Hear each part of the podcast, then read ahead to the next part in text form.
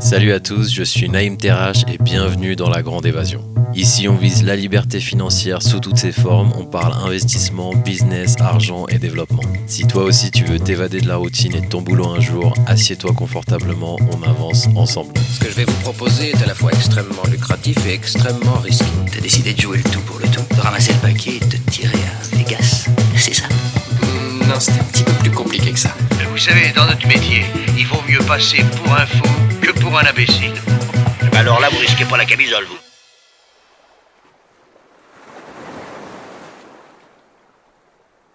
Bonjour à tous, bienvenue dans la Grande Évasion, dans cet épisode spécial vacances où je vous ai fait un mash-up de trois épisodes avec trois sujets importants pour que vous soyez fin prêt à prendre le contrôle de vos finances à la rentrée.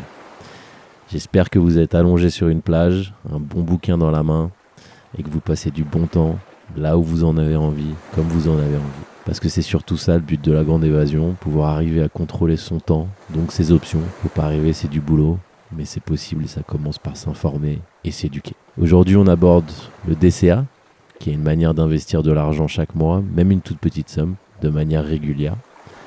Ensuite, on verra où va votre participation et votre intéressement que vous touchez peut-être, et pourquoi c'est une mauvaise idée de le faire gérer par quelqu'un d'autre que vous. Et ensuite, on parlera des ETF et des index funds. Qu'est-ce que c'est? Qu'est-ce que ça veut dire? Et comment ça peut vous aider? Avec ce mix, vous avez tout pour commencer rapidement à prendre de l'avance sur vos objectifs financiers, quels qu'ils soient, parce que plus d'argent est toujours égal à plus d'options. Je vous souhaite de belles vacances. Merci pour votre soutien, votre écoute et surtout vos retours nombreux. Toujours à votre écoute. La grande évasion, c'est gratuit ce le sera toujours. Pour s'abonner, vous avez un lien en description de l'épisode. À bientôt. On revient au thème du jour, le dollar cost average. Si vous êtes nouveau dans le monde de l'investissement, vous vous demandez peut-être de quoi il s'agit. C'est parti. Tout d'abord, d'où ça vient et qu'est-ce que le dollar cost average? Alors pour le nom, on va pas se mentir, vous aurez très vite compris d'où ça vient. Qui dit dollar dit le dollar cost average, popularisé donc aux US dans les années 50, c'est une stratégie d'investissement qui consiste à investir une somme d'argent régulièrement, échelonnée dans le temps, dans un fonds ou une action, plutôt que d'investir une grosse somme d'un coup. Donc si par exemple j'ai 10 000 euros, au lieu d'investir tout d'un coup en une fois, je vais faire 10 achats de 1000 euros pendant 10 mois, le premier du mois par exemple. Ça permet d'acheter à la fois des parts lorsque les prix sont hauts et d'autres lorsque les prix sont bas. On a donc moins de chances d'acheter très haut. On dit que ça réduit le risque global de l'investissement parce qu'on profite de la moyenne sur le long terme. Ça, c'est la définition financière. Maintenant, imaginons que vous êtes sur une plage en train de jouer à un jeu de lancer de cerceau par exemple. Vous avez deux options, soit lancer tous les cerceaux d'un coup, soit en lancer un à la fois. Si vous lancez tous les cerceaux en une seule fois, vous risquez de rater complètement votre cible. Mais si vous en lancez un à la fois, vous avez plus de chances d'atteindre votre cible et de gagner des points. Et ben le dollar cost average, c'est la même chose. En investissant régulièrement, vous avez plus de chances de gagner de l'argent à long terme. Cette stratégie, elle a du sens quand on a compris le secret le mieux gardé de Wall Street. Personne ne bat les marchés sur le long terme. Règle numéro 1 à Wall Street. Personne ne sait si une action va monter, descendre, se barrer sur le côté ou tourner en rond. Et les courtiers encore moins que les autres. C'est que du vent. Alors qu'est-ce que ça veut dire exactement? Sur des longues durées, c'est-à-dire minimum 10 ans, tous les fonds d'investissement qui font travailler votre argent, donc qui vous promettent une rentabilité annuelle positive, ne battent jamais les indices de référence du marché, le SP500 américain ou le CAC 40 français par exemple. Par contre, les commissions des gestionnaires de fonds, elles, sont énormes. Mais toi et moi, les courtiers, on se récupère le vrai cash. C'est la raison pour laquelle j'investis régulièrement sur des fonds indiciels, aussi appelés ETF, qui ne font que répliquer les indices de marché. Je résume. Ma stratégie, c'est la passivité. Je mise à intervalles réguliers, DCA, sur des fonds indiciels, ETF, qui battent les génies de Wall Street sur le long terme. Et la beauté, c'est que tout le monde peut le faire. C'est pas moi qui le dis, c'est Warren Buffett. Alors pour ceux qui ne connaissent pas encore Tonton Warren, petit résumé en 30 secondes de ce mastodonte, on commence par les chiffres. 100 dollars investis en 1965 dans sa boîte Berkshire Hathaway serait maintenant l'équivalent de 2,42 millions de dollars. On peut donc l'appeler clairement le boss final du jeu de la finance. Warren Buffett, c'est avant tout un grand cœur et il balance chaque année des millions de dollars de dons à des associations caritatives. Il est tellement riche mais aussi tellement humble qu'il habite encore dans la maison qu'il a achetée à l'époque dans sa ville d'Omaha au Nebraska. Warren Buffett est surnommé l'oracle d'Omaha dans le monde de la finance, ce qui le différencie nettement du tarologue de Tulle ou du médium de Moulin. Pas sûr que ces derniers fassent autant l'unanimité auprès des investisseurs, même si bien sûr je n'ai rien contre les pratiques divinatoires de nos amis corésiens et bourbonnais. Warren Buffett donc, celui qui est considéré par tout le monde de la finance comme un sage éclairé, qui a construit sa richesse doucement mais sûrement, qui a navigué les crises, les défauts, les paniques boursières, Tonton Warren nous dit donc qu'en investissant de manière périodique dans un fonds indiciel par exemple, l'investisseur lambda qui n'y connaît rien peut réellement battre la grande majorité des investisseurs professionnels. Plutôt une bonne nouvelle. En gros, pour gagner, selon Warren Buffett, il faut surtout éviter de timer le marché. Donc acheter, vendre, acheter, vendre. Mais plutôt, j'adore cette formule, devenir le marché. En l'achetant de manière périodique dans son ensemble via des fonds indiciels. Pour ceux que ça intéresse, j'ai fait un épisode sur les index funds et les ETF. Vous avez le lien en description. Pour bien capter l'avantage du DCA, il faut toujours prendre en compte l'aspect long terme du marché en général. Je rappelle que je ne suis pas trader et que je ne veux surtout pas le devenir. Seul 1% des traders arrivent à sortir un bénéfice. J'aime pas trop ce type de probabilité quand j'investis mon argent. Donc aux antipodes du trading, on a ma stratégie DCA qui permet de lisser le risque, profiter de la tendance haussière des marchés en général et de baisser ses coûts. si on achète et on vend, il y a toujours des frais qui s'appliquent et qui grignotent en loose day la rentabilité. Mais attention, comme d'habitude, ça ne veut pas dire que vous pouvez vous permettre d'être complètement inattentif à ce que vous faites et à votre portefeuille. Comme pour tout investissement, vous devez faire vos recherches et suivre de près l'évolution de vos investissements. Mais ce qui est sûr avec le DCA, c'est que vous avez une stratégie solide et prouvée qui peut vous aider à gagner de l'argent sur le long terme. On a donc vu dans cet épisode de la Grande Évasion que le DCA, c'est une stratégie d'investissement qui consiste à investir une somme d'argent régulièrement dans un fonds ou une action plutôt que d'investir une grosse somme d'un coup, ce qui est plus risqué. Le DCA, c'est mon outil de prédilection pour devenir le marché sur le long terme. J'utilise l'application Trade Republic pour programmer mes investissements en DCA. Ils ont une option très pratique qui s'appelle le plan d'investissement programmé, très facile à utiliser. Et ça me permet de passer le moins de temps possible sur l'application. Je rappelle que le but de mes investissements, c'est de préserver ma flexibilité temporelle et géographique avant tout. Si vous souhaitez investir dans des fonds indiciels type CAC 40, SP500 ou autres, vous pouvez le faire grâce à Trade Republic. Vous trouverez un lien dans la description de l'épisode. Merci à vous.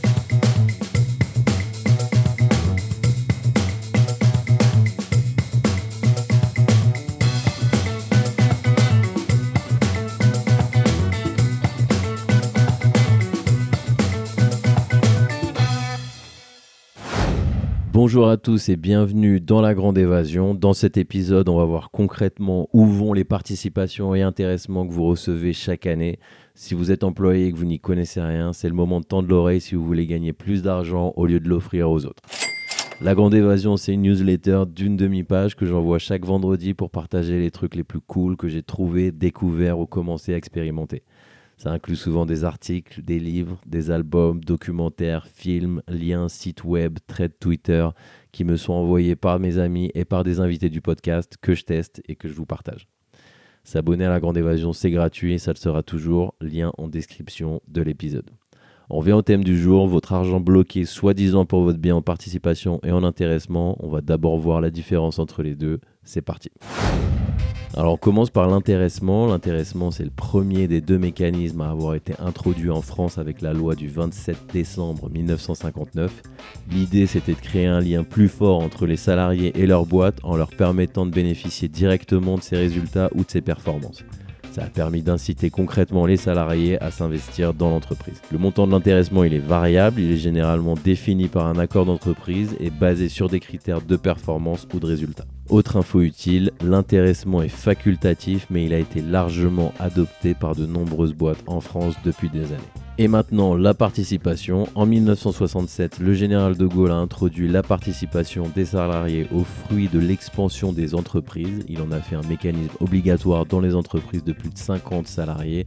La participation, c'est donc comme une redistribution d'une partie des bénéfices de l'entreprise à ses salariés Le montant est déterminé par une formule de calcul définie par la loi aussi, qui tient compte des bénéfices de la boîte. C'est une manière de partager le succès de l'entreprise entre tous ses acteurs et encore une fois d'associer davantage les salariés à la performance et à la réussite d'une entreprise. Ces deux mécanismes sont fondamentalement liés à l'idée que la performance de l'entreprise c'est le résultat du travail collectif de tous ses membres et qu'il est donc juste que tous partagent ses fruits Vive la France et la redistribution des 30 glorieuses. Au fil des années, les règles régissant la participation et l'intéressement ont été affinées et modifiées, mais l'esprit initial reste le même. Alors, où va concrètement l'argent de la participation et de l'intéressement?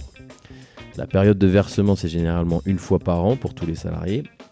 Ils peuvent donc décider de percevoir immédiatement ces sommes qui sont soumises à l'impôt sur le revenu ou alors de les placer sur un plan d'épargne entreprise, PEE, e, ou un plan d'épargne pour la retraite collective, PERCO, PERCO, où l'argent est bloqué mais bénéficie d'avantages fiscaux.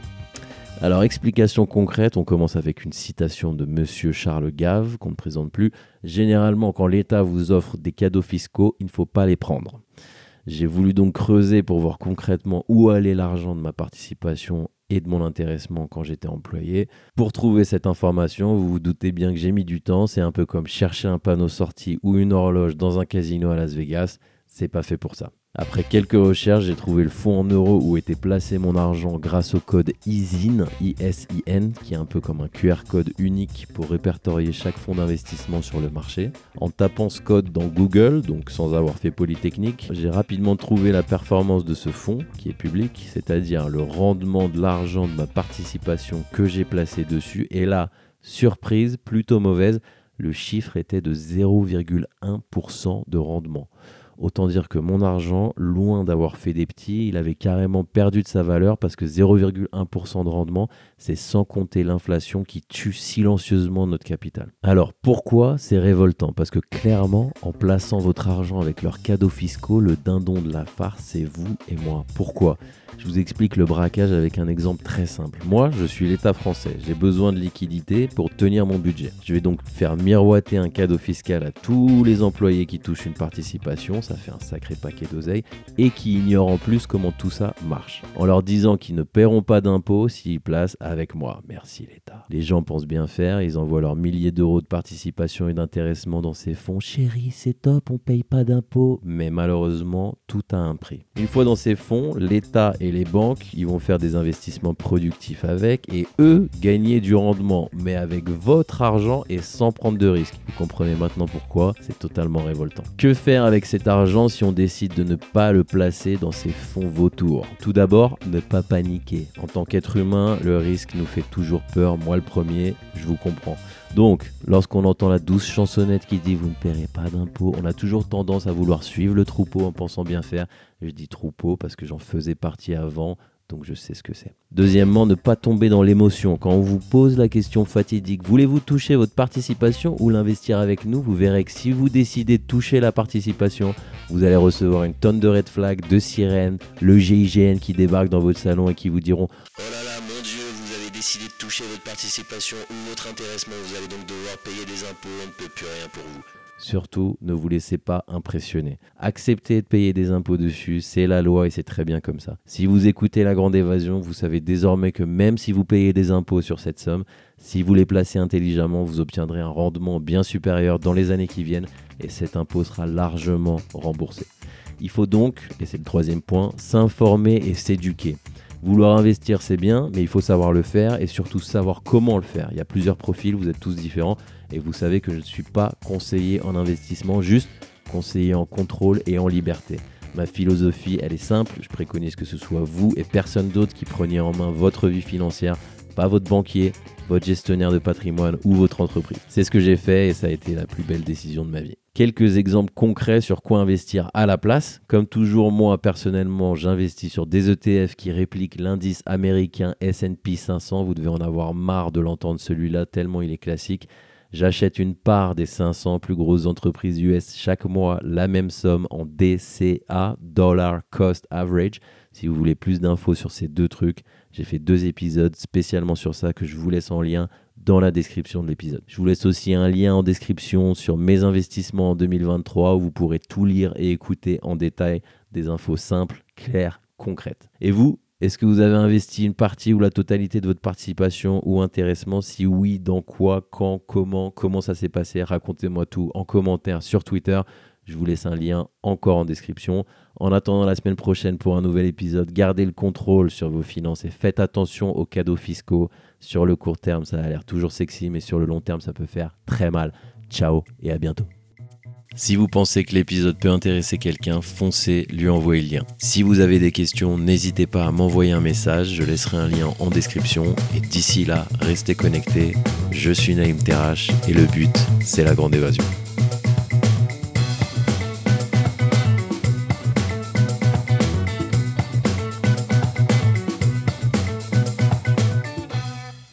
Salut à tous, bienvenue dans la grande évasion. Dans cet épisode, on va parler des index funds et du S&P 500. Ça n'a pas l'air sexy dit comme ça, mais plus clairement, ça peut t'aider à gagner 10% en moyenne par an sur ton argent en investissant sur le marché réel.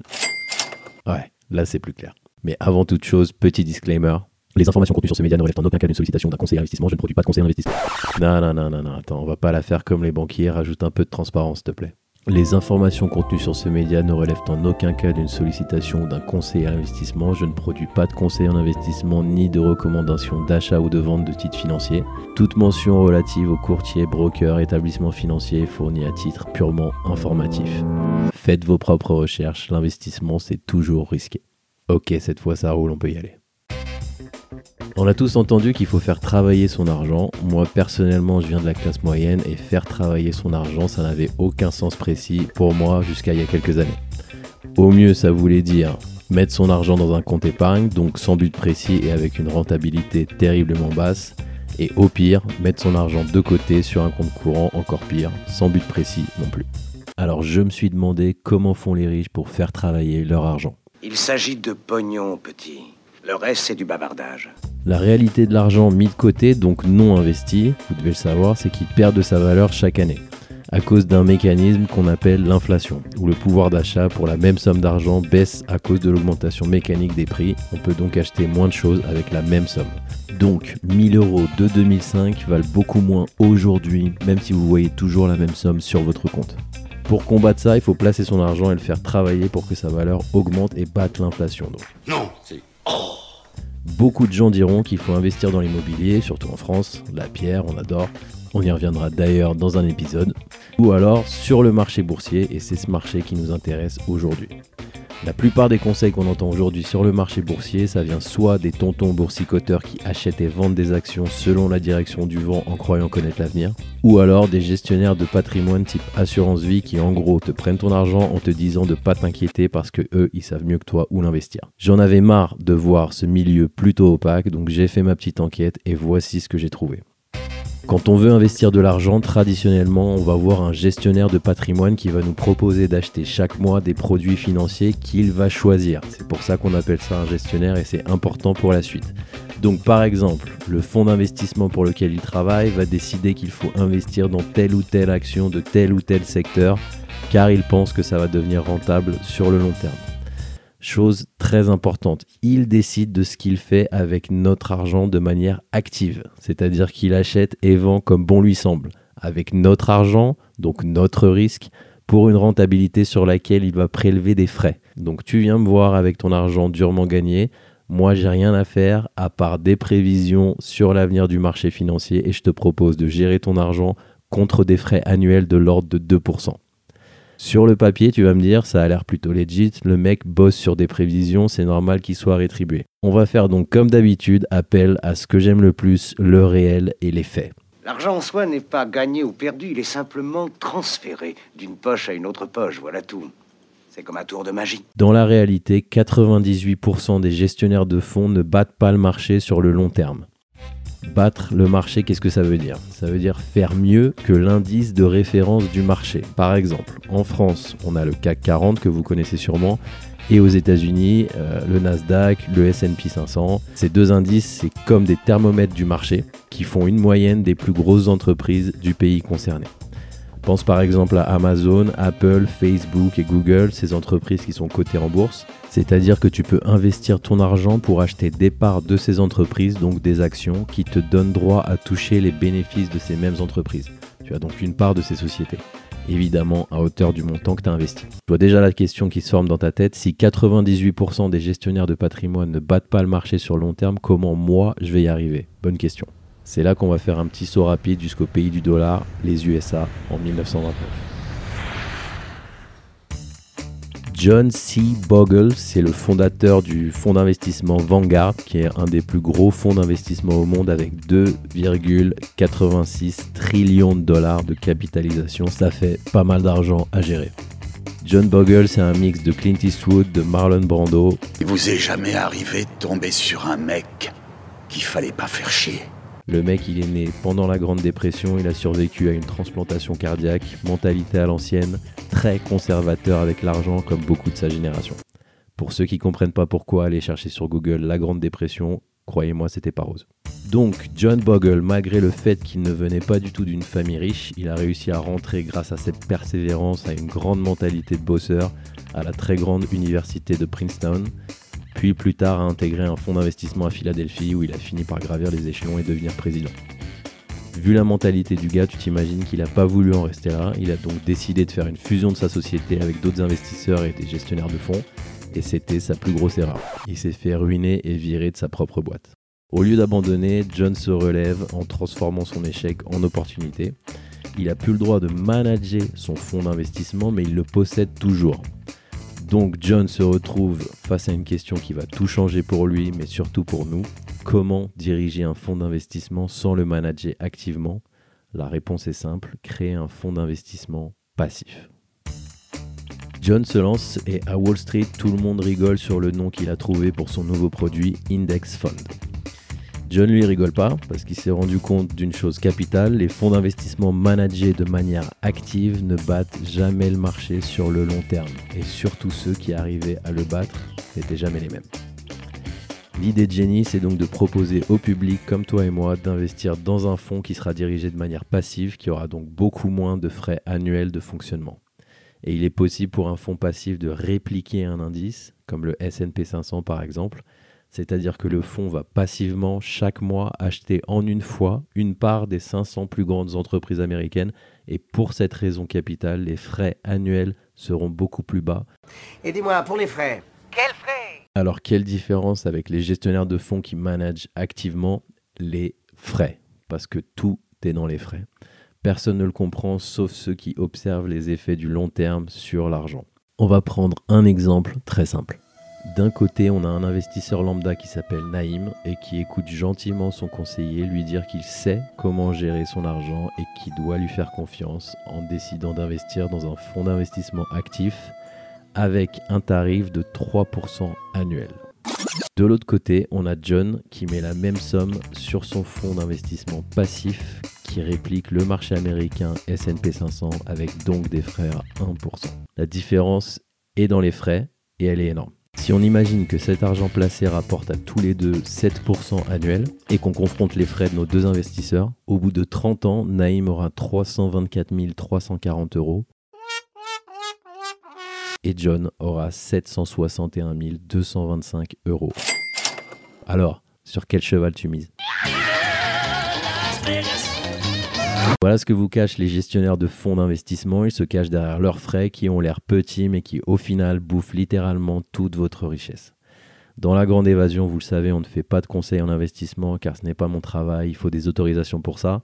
On l'a vu avec les cryptos et les influenceurs. Heureusement pour nous, les petits investisseurs, on nous protège avec de la régulation et c'est très très bien comme ça. Ce que je fais ici a plutôt un but éducatif, donc c'est à toi de creuser le sujet si ça t'intéresse. Mon retour d'expérience est là dans le but de trouver une manière de faire les choses en ayant une information plus complète sur le sujet. Je ne parle que de ce que je fais. Donc moi, je peux te dire que j'investis dans des ETF qui sont des produits financiers qui réplique de manière passive les indices des marchés de plusieurs pays, principalement pour ma part le SP 500 et un peu du CAC 40. Alors pourquoi c'est important de savoir tout ça et en quoi ça peut t'aider? Tout simplement en comprenant mieux ces informations, tu passes aux manettes de ton patrimoine sans passer par aucun intermédiaire entre toi et tes investissements. Je pense que c'est quelque chose d'important à la fois pour le court terme, afin de comprendre où va ton argent et comment y prendre la valeur, mais aussi sur le long terme en économisant des frais qui peuvent s'avérer énormes et pas forcément nécessaires à tes objectifs personnels. Voilà ce qu'on peut dire des index funds. J'espère que vous y voyez un peu plus clair sur ce sujet très important. Si vous pensez que l'épisode peut intéresser quelqu'un, foncez lui envoyer le lien. Si vous avez des questions, n'hésitez pas à m'envoyer un message, je laisserai un lien en description. Et d'ici là, restez connectés. Je suis Naïm Terrache et le but, c'est la grande évasion.